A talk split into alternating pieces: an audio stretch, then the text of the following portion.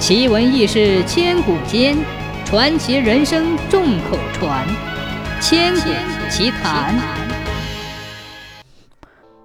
南朝宋废帝刘子业昏庸无道，他担心他的叔叔们在外地反对他，便把他们全部召回京城，拘禁在皇宫里。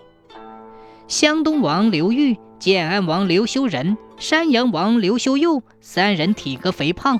又都年长，刘子业十分怕他们三人篡权，总想找机会杀了他们。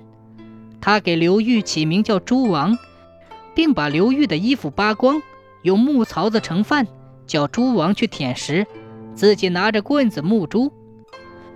刘裕当成猪，心里很害怕，说不定哪天就要被刘子业杀掉。亏得刘修仁多智，替他打圆场，再免去一死。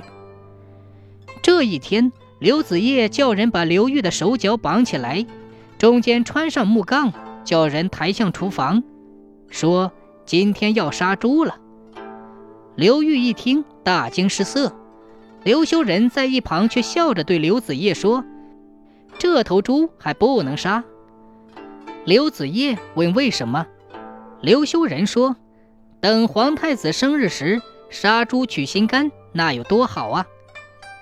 原来刘子业的一个妃子刚生了太子不久，刘子业一听觉得有理，便笑着说：“嗯，也好，那先把猪押到廷尉那里关起来，以后再杀。”过了几天，刘修仁对刘子业说：“把猪长期关在廷尉的监狱里，一定会掉膘。